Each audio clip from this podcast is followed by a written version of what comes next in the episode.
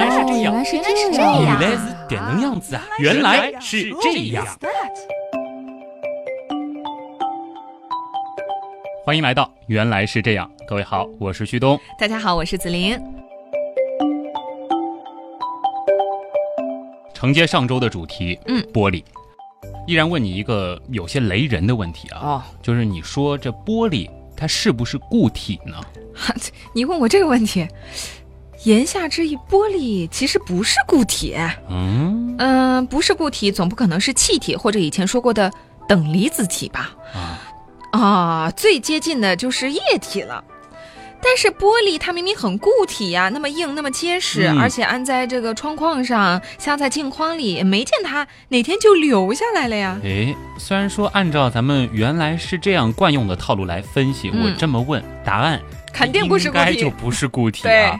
可是今天的结论它并没有那么简单，它并不是一个是或否的答案。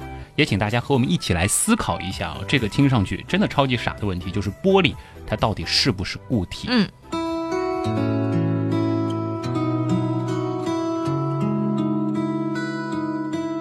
我们说固态、液态、气态，包括你前面说到的等离子态，哎，这些态其实我们之前和大家说水，包括说火的时候都涉及过。嗯，我想起来了，我还记得你在说水的时候提到过，在特定的条件下，水会呈现出一种叫做玻璃态的形态。嗯，似乎这种形态还有很多好处，可以用来保存活体什么的。哎，你的记性很好啊。嗯我们复习一下，就是说，如果我们可以把水急速的冷却到零下一百零八度啊，那么这个时候呢，水就会变成一种叫做玻璃态的奇怪的状态。那么玻璃态的水呢，有一个很重要的特点，就是它的密度和液态的水是完全一样的。哦，不过在这里呢，我还要做一个郑重的刊物啊。那当时呢，可能有一些误导了大家，因为之前呢，我对玻璃态状态的形容呢是看似是固体，实际呢它又是软软的、黏黏的、稠乎乎的，而且呢，我还用了不是很恰当的粥或者是浆糊来做比喻。啊，对对对，我想起来了哈，我当时还说这种感觉像是麦芽糖一样。嗯，那么实际上呢，玻璃态的水啊，它其实更类似于玻璃，或者说类似于冰。就是更坚硬、更固体的感觉。啊。那么从宏观的尺度来看呢，它的表现依然像是固体，哦，而它真正不像冰的地方呢，是在于它的微观结构和冰不同，它不存在晶体结构。嗯，如果说我们把玻璃态的水打碎，再用放大镜去观察它的粉末，其实我们也看不到冰晶那最典型的六边形结构。玻璃态的水之于冰呢，类似于玻璃之于石英，也就是二氧化硅的一类晶体。嗯，那么这个错误其实也是我最近在死磕玻璃的时候才意识到的。当时呢，我是错误地理解了关于玻璃态水的一句描述，就是它更像是一种极端粘滞、呈现固态的液体嗯，勇于承认错误，相信大家也能够理解的啊。话说，重新回顾了水的玻璃态之后呢，我忽然有点明白你的意思了。就是虽然看上去玻璃是固体，但玻璃实际上并非是固态或液态，嗯它是属于玻璃态吗？啊，可是我也很困惑，你最后提到的这个描述呈现固态的液体，这句话很矛盾啊。感觉固态和液态这是一个对立的词嘛，对吧？你的困惑其实和我一样啊，就是难道玻璃它真的是一种区别于固态和液态的态，又或者就像刚才说的，是一种呈现出固态的液体吗？嗯，玻璃它到底是一种什么样的存在呢？哎，这里先不着急啊，也给大家一点思考的时间。我们先来了解一下玻璃的前世今生。这关子卖的，强行凑时间是吧？在我们生活的这颗星球上呢，要遇上一点二氧化硅，嗯其实非常的容易啊。上过中学化学的朋友应该都还记得，氧和硅呢是地壳当中含量最多的两种元素，绝大部分的岩石当中都含有二氧化硅。那么很多人想到二氧化硅呢，就会联想到沙子。沙子对，这是因为沙子是岩石经过风吹雨打、海浪冲击或者是其他的侵蚀作用剥落形成的碎屑混合而成的微粒。只是其中的二氧化硅呢是占到了很大的比例。不过呢，我们也都知道啊，这些二氧化硅颗粒当中，大部分它都不是玻璃。嗯，似乎在讲宝石的时候，我们也说过的哈，一个是晶体，一个是非晶体。对，那么石英结晶就是二氧化硅的规则排列。简单来说，如同冰晶是水分子的规则排列，铁是铁原子的规则排列一样啊，这就是晶体。那么这种规则是微观到分子原子层面的。那如果说我们要让晶体变成液体，子林，你说应该怎么做？加热呗。啊，是的。那么正如冰受热融化成水一样，石英受热呢，就会让它里边的硅氧原子得到能量，开始震荡。这个时候呢，我们就会很直观的感觉到它变热了。嗯，不过呢，这时候它并没有立即融化。为什么？这是因为这些震荡起来的原子们在某个温度之前啊，都还无法挣脱晶格的束缚。哎，这个时候呢，它只是在原地震荡着啊。这也就是固体之所以为固体的原因了。那么，当这些原子持续受热震荡到一个临界值，也就是熔点的时候，就会有足够的能量让它挣脱键结，开始自由的迁移。哎，这个时候呢，它就成了液态的二氧化硅。我再问你啊，液态的水，嗯，如果说我们降低它的温度，低过了它的熔点之后，会怎样？结冰呗。虽然说大家都觉得我这个知识知道的比较少，但是总不能老让我回答这么低级的问题吧？啊，你觉得这个问题低级？嗯，那么接下来还有一个问题，就是液态的二氧化硅啊，冷却之后，当它的温度低于熔点，会发生什么呢？呃，变回石英结晶？不对吧？啊，应该是什么？我们说水的时候，曾经说过一个词叫过冷水，嗯啊，也就是说低于冰点依然维持液态的水啊。但是我们也知道，一旦出现冰河，水分子们呢就会立刻规规矩矩的开始排成阵列，结晶为冰。而且呢，我们可以不断的重复这个融化和结冰的过程。对，温度升高变成水，温度降低低过冰点，在正常条件下它就变成了冰。可是这个情况呢，放到二氧化硅这里啊，就没有那么容易复制了。嗯。当二氧化硅液体冷却的时候啊，就感觉像是里面的分子们，哎，都忘了该怎么排队似的哦，依然像是液态时候那样排的乱七八糟，搞不清楚谁该排在谁的旁边。体育老师看到这种情况，肯定要喊了：你们再排不好队，今天就别想解散了。嗯，估计这个分子原子层面的体育老师也会那么着急啊。那么与此同时，伴随着冷却啊。它们所具有的能量就越来越小，移动起来呢就变得越来越困难。哎，这个时候想要回到那种能够组成结晶的规矩位置，就愈发不可能了，对不对？哦，索性破罐子破摔，胡乱拉着身边的小伙伴们原地休息。于是乎，这就生成了具有类似于液态结构的固体，那就是玻璃。哦，这个过程啊，被你说的真的很有画面感，很通俗啊。呃，但是这会儿你又冒出了一个液态结构的固体，联想到前面那个呈现固态的液体，这说的是一回事吗？嗯，你发现了一个很微妙的差异啊。啊，其实呢，这也是今天节目的一个小伏笔，我们一会儿再来说啊。听到这儿呢，你可能会觉得啊，玻璃做起来挺容易的，有种很随便的感觉，没有？不就是这个融化二氧化硅再冷却啊？因为它的原子们比较笨，不知道怎么排队了，所以无法结晶，它就成了玻璃了。其实不然啊，大家可能想到这个最简单的嘛，无非就是把沙子融一融，然后再让它冷却。对，你看这个原料也很容易得来，对啊，又便宜啊。沙子虽然说里边是富含石英。但是呢，它其实也含有风吹雨打带来的各种各样的物质啊，有杂质在里面。对啊，虽然说有些添加物，比如说碳酸钠，也就是我们所说的助溶剂啊，它能够促进玻璃的生成，但是呢，绝大多数的这些杂质、这些添加物，它都没有这个能力。那么，就算刚好我们这一捧沙子里的它的矿物成分和所占的这个比例是正确的，那也会遇到第二个问题，那就是我们需要非常高的温度，因为它的熔点需要达到一千两百摄氏度左右。哇，这就要比一般我们能够制造的火焰七百到八百度还要高不少啊。哦，那么在自然条件下呢，是会形成玻璃的，不过呢，它的条件都比较极端，比如说击中沙漠的闪电，嗯，喷发的火山。或者是撞击地球的陨石，嗯，这样呢才能够形成天然玻璃。那么这主要就是因为这些情况它拥有很高的温度。跟你说，我觉得如果我们没有造出人造玻璃的话，哈，这个玻璃是一个天然需要形成的东西，它的产量可能也不高，嗯，是不是就变成很稀有的东西了？比如说黑曜石，价值也提高啊，它也是属于玻璃的一种。那 在有些地方，他们就会觉得哦，很棒啊，这种东西，这个有神奇的能力等等啊。嗯，那这样说来，其实我们人类可以制造出玻璃，也是一件挺了不起的事情啊。哎是挺了不起的。啊。那第一块人造玻璃是什么时候诞生的呢？嗯，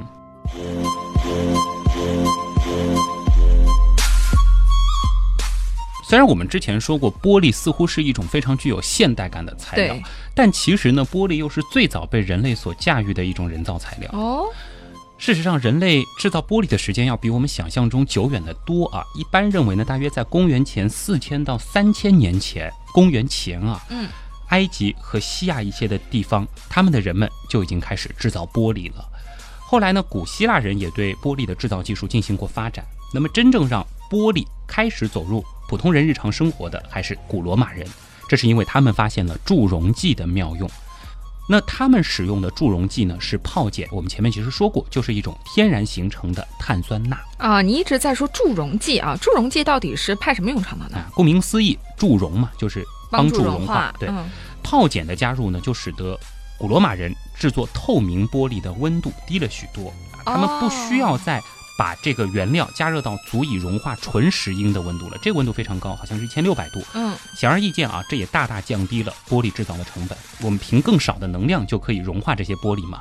那么这种曾经高贵的材料呢，才开始逐渐的进入到普通百姓的生活。哎，比如说古罗马人，他们就开始用上玻璃窗了。哇，真的很前卫呢啊，要知道啊，在古罗马之前，其实窗户呢是直接开着的，啊在，当地透风的啊，所以 window 它的这个本意，你看里面有一个风，是不是 wing？啊，win 对它的这个本意呢，就是风眼，漏风之眼，哦你可以这样理解啊。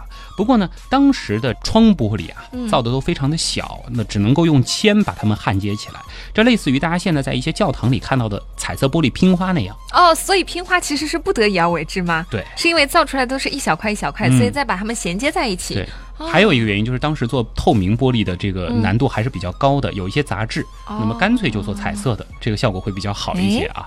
当然呢，可想而知啊，即使如此，我们没法做整面的玻璃，但是这种既能透光又能够挡风的玻璃窗，在当时是多么革命性的一种发明。是放到现在，基本上就是等同于智能家居带来的这种颠覆啊！是啊。要说到这种大块的均匀的平整玻璃呢，这种生产工艺它出现的时间就要晚很多了啊。嗯，从中世纪之后呢，欧洲是出现了几种得到平板玻璃的方法，但是这些方法得到的平板玻璃本身呢，并不是真正的平面，嗯，而且呢也不均匀。那么大块的应用呢，这个光线变形就比较严重了，而它的这个机械性能也很差。有的方法呢，用来制作穿衣镜还说得过去，但是制作大块的窗户用的玻璃呢，就差很多了。哦，也是啊。当喧嚣的罗马城渐渐被夜幕笼罩，我在塔楼上隔着玻璃窗望着扭曲变形的远处的风景，嗯，有点煞风景啊。忽然，这大块的玻璃窗碎了，这是要毁容的好吗？大家可以回想一下一些老房子的窗户啊，嗯，是不是都是带格子的？对呀、它的这个玻璃都不是很大。是那么其实呢，这就是因为玻璃制造工艺，尤其是制造这种特别大块的玻璃的工艺，是到很现代嗯才有的事儿啊。制作均匀的大块玻璃的技术呢，是直到十九世纪中叶才出现。哦那么廉价的大块玻璃制造工艺呢，则要等到一九五零年代才被发明。哦，怪那么到了一九六零年才开始逐渐的商业推广，哎，所以之后的房子才开始玻璃越来越大。那么从这个角度而言啊，真正体现现代感觉的这种玻璃装饰，就是大块的玻璃橱窗，嗯或者是摩天大楼的那种大型的玻璃幕墙。哦，我想怎么说这个铸铁格子窗复古呢？嗯原来是工艺的原因啊。对，工艺条件所限，它只能做成小块的玻璃啊。回到古罗马，他们的这个玻璃工艺啊，可不止如此，不仅仅是发现了助溶剂那么简单啊。公元一世纪之前呢，玻璃制品都是融化玻璃沙再灌模做成的，嗯啊，和现在我们铸造一些金属有点像。这种粗糙的玻璃制品，使用这样的方法其实是绰绰有余的。但是如果说想要制作一些更精致的物品，这就很费功夫了。你想这模具得多难做啊？嗯，比如说制作那种特别薄的酒杯，哦，那这个磨枪得多细，而且浓稠的玻璃浆，你知道它很粘嘛，对吧？对啊，它很难灌入这种细的磨腔。因为这个酒杯的这个形状是一个圆形的，嗯它还不是说一层，因为玻璃原来是一大块，它啊很容易浇筑进去的，嗯对吧？它如果是一个圆形的，等于是漏到下面了，它就不一定再上得来了、嗯哈。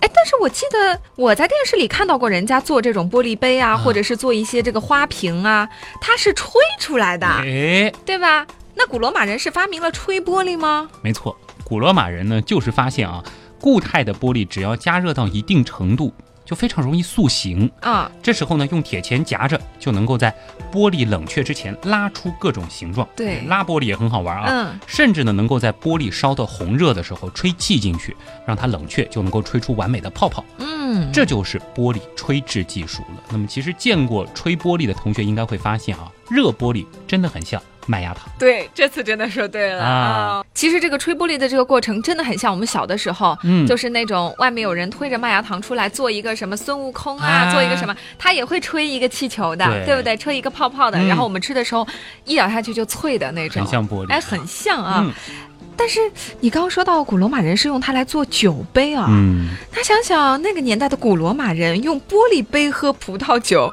真够洋气的。啊，人家本来就是洋人嘛。哦哦，对对啊，不过呢，当时的酒杯和现代酒杯比起来呢，差距还是挺大的啊。嗯问题呢，主要是出在了质量上。那么当时的问题是什么呢？就是这种玻璃啊，它里边还是含有大量的气泡，嗯这不仅仅会破坏美感，还会严重削弱玻璃的强度。对哎比如说他们就不敢轻易的干杯，因为干着干着玻璃就会碎。哦，干杯！哦，碎了，啪！好尴尬。是的，但这是为什么呢？哎，无论杯子互碰或者是不慎摔到地上啊，物质受力时呢，就会把这个力啊分摊给各个原子，以吸收外压，嗯减少单一原子的受力。对，无法负荷的原子呢，就会脱离原本的位置了，从而呢就形成了裂痕。气泡或者是裂痕所在的原子啊，它周边的原子比较少，它就没有办法靠周边原子来拉住它们，或者是分散受力，因此呢，它就更容易脱离原本的位置。那么玻璃摔碎呢，就是因为外力太大啊，玻璃内部发生了连锁反应，某原子脱离原位啊，会连带拉走周边的原子。这个外力越大，发生连锁反应所需要的气泡或者是裂痕就越小。换句话说，如果玻璃里面本身它的气泡就很多，那么这个酒杯它就经不起撞击。哦，哎，你说干杯的起源会不会就是土豪们炫耀自己有钱，买最高级、最不容易碰碎的酒杯呢？有这个可能啊？从你这个角度来看，哎，没碎，土豪敢干杯。我有钱吧？不管怎么说，咱们下次干杯的时候呢，也别忘了感谢一下多年以来在改良玻璃制造工艺上做出不懈努力的前人们、啊。是的，谢谢你们。嗯但是感谢归感谢，今天的正题不要忘了。说到现在，我突然发现，我们要说的玻璃到底是不是固体啊？啊，还是别心急啊。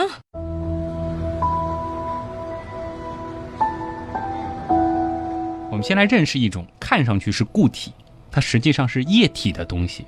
这种东西我们都见过，嗯，那就是沥青。哦就是柏油马路嘛，铺那个柏油马路的那种黑的啊。很多人都喜欢叫它柏油。嗯那么它最常见的作用就是铺马路啊，嗯或者说铺一些操场的跑道。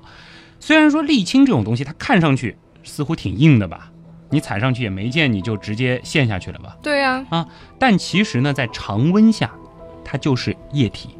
我看过人家铺那个沥青嗯的，其实，在铺的时候就是看上去有点像水泥一样，呃软乎乎的、稠乎乎的，这个是比较热的，你啊注意到吗？它的温度是比较高的。对但是冷却到室温的时候，啊它依然是液体，啊，就是我们看到的那种硬硬的，它也是液体，在室温。是吗？我记得我在刚刚做原样的时候啊，曾经呢就播报过这样一条科技趣闻，就提到了澳大利亚昆士兰大学的沥青滴落实验装置，它又滴下了一滴沥青。这个实验就是证明沥青它是液体的。嗯，要知道啊，这个实验是从一九二七年就开始做的，九十多年来呢，它一共就滴落了九滴，哇，大约每十年才滴一滴，这个实验这么长时间，就看了他滴酒滴。啊虽然好像听上去觉得有点无聊哈，但确确实实可以说明沥青是液体。但是为什么和我们习惯中的水啊、油啊那种看上去的性质差别那么大呢？哎，就感觉它更像是固体嘛，对吧？对啊，这是因为呢，不同液体之间它其实是有着粘度的区分的啊。粘度呢是流动阻力的一种度量，嗯，粘滞力是粘性液体内部的一种流动阻力啊，并且呢可能被认为是流体自身的一种摩擦。那么粘滞力它主要是来自于分子间相互的吸引力。橄榄油的粘度大约是水的一百倍，嗯，蜂蜜的粘度呢大约是橄榄油的一百倍。那么沥青的粘度是多少呢？它是水的。两千三百亿倍，也就是说，它啊，粘的真的挺难想象的。就是它还是液体，只是它特别特别特别特别的粘度非常非常非常非常高的液体，所以我们就误解为它是一种固体，对因为在我们人类可以观察的这个状态当中，其实除非去做那样的实验，我们看不到它的流动。所以你刚才说了那么大一段。你想表达的意思就是，玻璃有可能是一种粘度比沥青还要高许许多多倍的液体喽？这的确是一种很好的思考，而且呢，也有人说啊，感觉一些这个古老的教堂啊，它的那个玻璃好像下面会比较厚，上面会比较薄，嗯，呃，似乎这是玻璃在流的一种证据。但是呢，也有很多的说法，说是其实是因为当时的制造工艺的问题，它没有办法很平整，所以呢就把厚的放在了下面。很遗憾的是什么呢？就目前为止啊，并没有确凿的证据可以表明常温下的玻璃，它实际依然在流动。这件事情呢，是属于没有被证明也没有被证伪的阶段。不少科学家呢，也依然在探索。好，那咱们就先不管玻璃是不是液体了哈，你就来说一说，为什么同样都是可以结晶的分子，水就可以变成冰，而液态的二氧化硅冷却就变成了不是晶体的玻璃呢？要解释这个问题啊，我们呢就似乎得更深一步了，我们得要从分子物理学和热力学的角度来看一看，虽然说。玻璃的分子物理学、热力学特性，人们依旧没有搞得太清楚啊。其实玻璃它真的是一种迷人的材料，科学家一直在探索和研究。不过呢，现在我们是能够给出一个一般性的描述。搞了半天，原来这个听上去超级傻的问题，玻璃是固体吗？连科学家还没弄得特别明白，是吗？是的。啊。不过呢，也别灰心啊，毕竟基本情况他们还是分析的差不多了啊。我们前面说了，晶态的固体。分子呢是会排列成规矩的晶格，当固体被加热的时候呢，分子就会在它们的晶格位置上振动，直到突破了熔点，晶体分解，分子呢开始流动。晶体呢有明确的固体和液体的状态区分，转变的过程呢，也就是所谓的一级相变，也就是说材料呢它是有不连续的状态变化，并且呢有热量释放或是吸收。简单的来说啊，冰和水之间的转换呢，就是属于一级相变。哦，水释放热量变成了冰，凝固了结晶了，体积就增大了。没错。回到我们前面说的粘度啊，液体在温度降低的时候呢，粘度通常是会提高的。嗯。但是呢，粘度也有防止结晶的倾向。哦。一般而言呢，当液体的温度降到熔点以下，它就会固化结晶。而有的时候，液体。会因为没有成核中心，低于熔点时呢，也不会固化成为过冷液体。水的时候也说过，但是呢，如果在冷却过程当中粘度上升的足够快，也就是说温度降低的足够快，液体呢可能永远也不会结晶。粘度不断且快速的上升，液体呢就会成为极度粘稠的浓浆，最终呢就成为了无定型的固体。这种状态下。分子的排列是无序的，但是分子之间呢又有足够的凝聚力，能够保持一定的刚性，这就是玻璃。嗯，所以这里说的玻璃已经不单单是玻璃了，而是一种特殊的状态。是的啊，曾经我们说到的玻璃态的水也是利用类似方法得到的，还记得吗？嗯，急速冷却到零下一百零八度啊，这里的急速就很关键了。嗯，我们也补充一下啊，玻璃。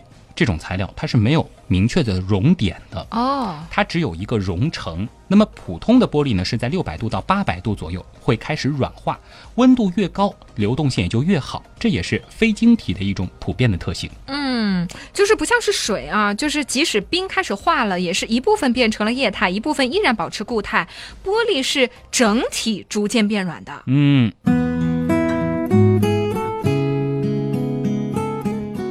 然说有人认为啊，玻璃它实际上依然是过冷液体。嗯，这是因为它在冷却当中没有经历过一级相变。但其实呢，过冷液体和玻璃之间呢是有二级相变的。什么是二级相变呢？就是在发生相变的时候，体积不变化的情况下，也不伴随热量的吸收和释放，只是热容量、热膨胀系数等温压缩系数等物理量发生变化。这一类变化呢叫做二级相变。嗯，虽然说转变的过程就不像是液体结晶的过程那样非常的明确，没有不连续的密度变化，也没有溶解吸热，但是这个过程依旧是能够靠材料的热膨胀系数和热容量来检测。这段我自动跳过了哈，理科好的朋友能够明白就行了。嗯，那我们说句题外话啊，就是玻璃的性质啊是可以通过调节冷却时温度降低的速度来改变的。嗯如果说降温慢，固化可能会发生在比较低的温度，嗯。玻璃的质地呢可能会变得更加的致密，但是如果冷却的太慢了，液体呢就有可能会结晶。哎不是说液态的二氧化硅它一定不能够结晶，嗯。啊。因此呢，玻璃化是有一个最低温的限制的。啊，有点意思哈，感觉是让玻璃里的分子小朋友有更多的时间可以排好队没错，啊。说到底呢，液体转变成晶体的过程呢，它是一个热力学过程。在熔点以下的时候，物质保持晶体的状态比保持液体的状态更加有利。玻璃化的转变纯粹是动力学上的，意思是无序化的玻璃态不具有足够的动能来克服分子之间的能量势垒。在玻璃当中啊，分子固定在固定的位置上，但是排列是无序的。玻璃态和过冷液体呢，都是一种亚稳相。这个相啊，就是对应的就是气液固。嗯啊，它是一种亚稳相，而不是晶体这样的真正的热力学相。原则上来说啊，在任何时候，玻璃态都可能会发生自发的相位跃迁，成为结晶固体。有些老玻璃变得不透明，就是因为这个原因，哦它结晶了。哦，虽然前半部分我不是很明白你在说哪国语言哈，但是最后一句我听懂了。我家的玻璃窗说不定放着放着就成水晶窗了，嗯，太童话了。挺适合当公主的啊。嗯你要是真这么理解呢，似乎也没什么问题啊。哦话说呢，从分子物理学上来看啊，嗯分子排列呢主要可以分成三个类型，一个呢是结晶固体，就是分子有常规的晶格排列；然后呢是液体，就是分子是无序的，没有刚性约束；然后就是玻璃，哦，分子是无序的，但是有刚性约束。嗯不过呢，我们这样简单的分类又不是什么时候都适用的，因为科学的探索不断前进嘛。科学家现在还发现了准晶体是一种处于玻璃和结晶固体之间的状态。嗯，上期从量子层面刷新了我对玻璃的认知，没想到这一期从分子层面再次刷新我的新三观啊！是。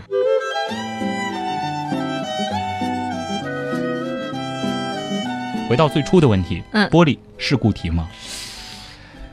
这个问题，你就是不好说。其实嗯，到现在为止，依然是没有明确的答案。哦，因为怎么说呢？从分子动力学和热力学上的某些角度来说呢，玻璃是可以看成高粘度的液体，是无定型固体，是呈现固态的液体，是液态结构的固体，或是既不是液体也不是固体的另一态。今年最绕科学绕口令诞生。这其中的不同呢，其实仅仅是语义上的啊，其实也是从一个侧面反映出了对它依然不是特别好界定，关键是看你站在什么角度来定义它。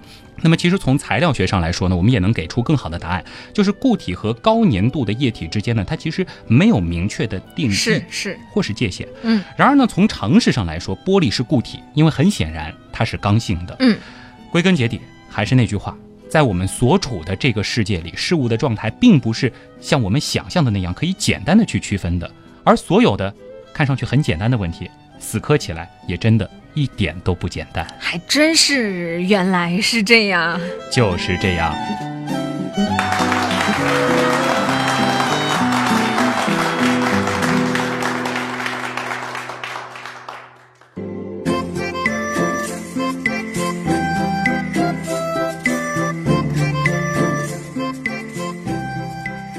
你前面提到的罗马时代玻璃容易碎哈，我就想问一个问题：现在有种钢化玻璃非常常见的，嗯，似乎很坚固，不容易碎。可是为什么一旦碎了就粉粉碎的？我们这周还主持了一个活动，就看人家砸这个玻璃，对对对对一碎起来就是特别的粉，就嗯网状那种。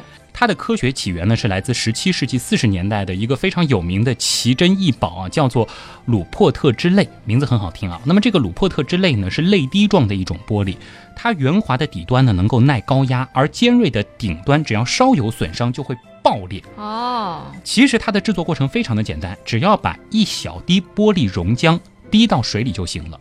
玻璃溶浆。入水之后呢，会急速的降温，这就使得表层收缩，所有的原子就往里边挤压，所以裂缝就很难形成。因为只要出现裂缝，挤压的力道呢就会把这个裂隙压平，因此这样一来啊，它的表层就会变得非常的坚硬，你即使用铁锤去猛敲也不会碎裂。嗯，这个小泪滴真够结实的。是的，但是呢，依照物理定律啊，为了维持表层的压应力。玻璃内部呢，必须有大小相等、方向相反的张应力，这是对应的。因此呢，泪滴中央的原子便会受到极高的张力，彼此呢是向外拉开，感觉呢就像是随时要引燃的小型火药库。只要表层应力稍稍变得不平衡，比如说尖端稍稍的凹陷，整颗泪滴就会发生连锁反应，嗯，让内部高张力的原子全部瞬间的弹回原位，使玻璃炸成碎片。其实网上可以找到很多关于鲁珀特之类的演示啊，都是轻轻的掰断这个泪滴尾巴上的玻璃丝，啪，整个就爆了啊。这个情况是不是很像？嗯，钢化玻璃也是这样的一个碎法。对，嗯，当然钢化玻璃它有一个很显然的好处，就是这些碎片会小到不会对人造成什么样的大碍，因此呢。要让钢化玻璃拥有类似于鲁珀特之类同样性质的这种属性就很简单了，只要找到方法能够迅速冷却玻璃的表层啊，产生如同鲁珀特之类的这种压应力即可。那么根据这个原理制作出来的强化玻璃可以说是拯救了无数的生命。嗯，靠的正是它这种，比如说在车祸的时候能够碎成数百万个小碎片的这种能力。不过呢，钢化玻璃的制造方法也比较特别，它是先制作一整片的玻璃，然后呢再加温并且迅速冷却它的表面。这个呢叫做钢化处理，一旦进行了这种处理呢，它就不能再被切割了。嗯，对。话说回来，也是因为这种特性，这使得钢化玻璃有了一个普通玻璃没有的缺点，那就是容易自爆。啊，对，就是好像以前有介绍过那种淋浴房什么的，它有的就是会有自爆的这种情况的，所以要提前进行处理。这个温度啊，或者说一些这个细小的变化，就可能让它的这个平衡打破，就会爆。嗯，原来是这样。防弹玻璃呢？嗯，我觉得这是最厉害的一种玻璃，因为电影当中一直出现的，很神奇的样子。这个原理一样吗？电影当中那种能把这个子弹砰砰砰全部弹开的，我不确定它是不是玻璃啊。如果是玻璃的话，它应该是会碎的。哦。那么如果说真的是防弹玻璃呢？它其实也不仅仅都是玻璃，因为如果单单是钢化玻璃，可想而知，子弹的力度总比这种逃生锤砸要大很多吧？对。那么按理来说是一砸就粉碎。嗯。那么它其实是在玻璃中间夹了一层又一层的塑料。和玻璃一层又一层，所以很厚。对，那么就有如粘胶一般啊，让玻璃它即使碎了也不会散裂。嗯，子弹击中防弹玻璃的时候，最外层的玻璃呢会立刻碎裂，那么这就会吸收掉子弹的部分能量，并且让弹头变钝。子弹呢就必须推着玻璃碎片来穿透底下的塑料夹层，而夹层呢则有如流动的糖蜜。哎，它能够把冲击力分散到更大的面积，并非是集中在一个点上。就算子弹顺利的穿透了这个夹层，它又会遭遇到另外一层玻璃，那么一切呢又得再来一次。嗯，所以呢，玻璃和塑料夹层夹的越多，防弹玻璃呢就越能吸收能量。一道夹层它就能够阻挡九毫米口径手枪的子弹，那么三道夹层呢，它就能够阻挡点四四马格南手枪的子弹，那么八道夹层就可以承受 AK 四十七步枪的攻击了。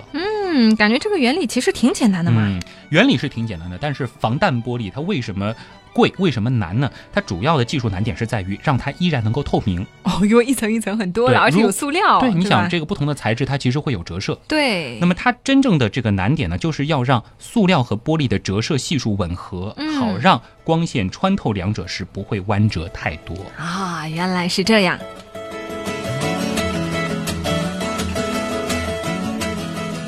有没有觉得这两期节目其实很像去年我们做彩虹的时候？嗯，一个是问彩虹到底是哪七种颜色，嗯，一个是问彩虹为什么是弯的，都是很简单的问题。应该听下来之后觉得它一点不简单吧？嗯，而且就是像今 今天这期节目一开始说，你知道玻璃到底是不是固体呢？最后得出的结论是谁都不知道。其实说我们从不同的层面去看待这个东西，或者说我们站在不同的，比如说材料学的角度，站在这个热力学的角度来看它，其实都能给出不同的定义。当然，关于玻璃它为什么会形成，这个其实到现在依然是一个争论到现在的谜团。所以呢，我觉得这期节目呢，就是让大家明白这其中有哪些科学道理。嗯，最后的答案虽然还没有，但其实很值得我们去探究一下，对也值得我们去了解一下。对，也是希望通过这几期讲玻璃的节目，大家看到玻璃之后，我们在享受玻璃给我们带来的好处的时候，也可以感谢一下啊，那么多前辈把玻璃变得越来越耐用，也把玻璃的这些优质的属性带给了我们。但是通过这期节目，我看着玻璃，我总觉得它不是固体，你怕它留下来，很难想。通。啊，说不定我们等上个几千几万年，玻璃真的就能留下来。当然，哦现在它无法证明，也无法证伪。最后还有一点时间啊，安利一下咱们的几个互动方式啊。好那欢迎大家去微博找我们俩。要看紫菱，那就搜紫菱菱。嗯，孩子的紫，凌晨的凌，嗯，要看旭东，就是旭东啊，旭日东升，但是东呢是上面一个山，下面一个东。啊字比较难写啊，九日山东这几个字合成两个字啊。呃，然后呢，就是我们的几个。互动平台可以加一个订阅号，叫“旭东刀科学”，也可以关注一个贴吧，叫“旭东刀科学”。嗯，当然要欢迎大家加入我们的原样刀友会。上周的时候还在嘚瑟，刀友会还剩三百多个名额，对吧？没了这一次二群，大家听到节目的时候应该只剩一百个名额。哦，所以快要去抢。啊，也就是说下周这个时候，我们可能要说的就不是让大家来加原样刀友会北极了，而是我们的第三个群也马上要开放了啊！这大群现在非常的热闹，晚上的气氛也非常好，还没加的朋友抓紧，否则之后你又得真的吗我还没有加是吗那赶紧来啊！大家很 期待你加入啊！好了，那么今天的原来是这样，就是这样，我是旭东，我是子林，咱们下周再见。再见。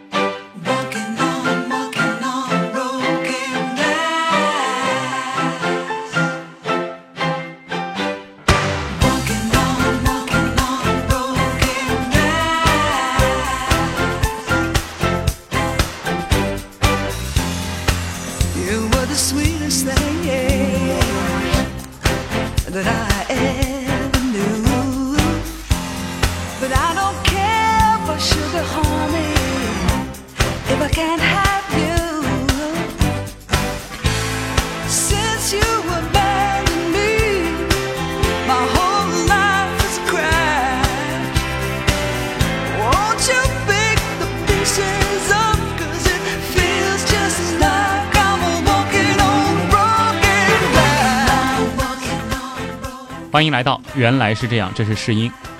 啊，大家好，我是紫琳。今天我们讲的问题，呃，这个承接上一周的主题这个，是你的的话啊，玻璃。啊，玻璃，哎反正我们继续搞玻璃啊。嗯，我跟你搞不了玻璃，对吧？嗯那你要跟谁搞玻璃？水兄。这合适吗？本来我还准备当彩蛋的。